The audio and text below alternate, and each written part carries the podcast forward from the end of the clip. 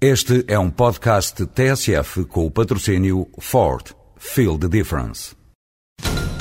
Senhores ouvintes, estamos à espera do verdito. O júri vai comunicar a decisão? Já está.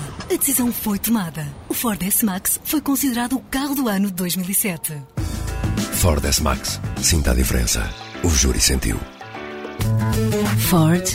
Feel the difference.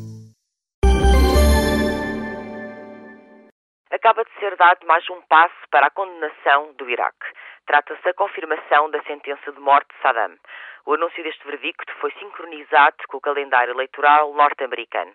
A sua execução será realizada antes que os democratas assumam o controle do Congresso.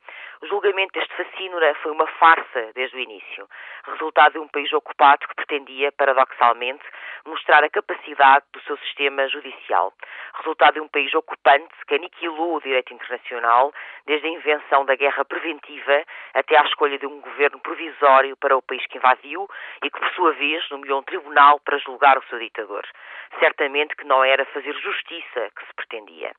Posto de parte o indispensável recurso aos tribunais internacionais, o julgamento de Saddam foi um amontoado de erros num tribunal inexperiente e maniatado, como tem denunciado a Amnistia Internacional e a Human Rights Watch. O juiz-presidente foi afastado por pressões políticas, três advogados da defesa foram assassinados, réus foram expulsos da sala. A sanção só poderia ser mais um tremendo erro. Saddam merece a pena máxima, claro, mas a pena capital não é aceitável. É sempre perversa na medida em que contrária aos valores universais democráticos. Além disso, depois de uma guerra ilegal e injusta que já destruiu o país, já deixou um lastre de milhares de mortes e uma guerra civil, o verdicto sobre Saddam só pode ser visto como um apelo a mais devastação. Quando foi anunciada a condenação à morte, assistimos ao aumento da violência.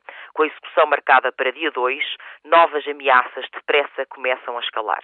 Aliás, depois dos Estados Unidos terem apercebido finalmente que o derrubo de Saddam não foi nenhum dialbar democrático e que a sua captura não conduziu ao apaziguamento do país, esperar que esta sentença seja um salvo-conduto para a pacificação é, no mínimo, bizarro. Enforcado, Saddam será um mártir, como muito oportunisticamente já declarou. A última coisa que o Iraque precisava. E morto, Saddam não será julgado por muitos outros crimes que terá cometido. É a justiça do faroeste no país das mil e uma noites.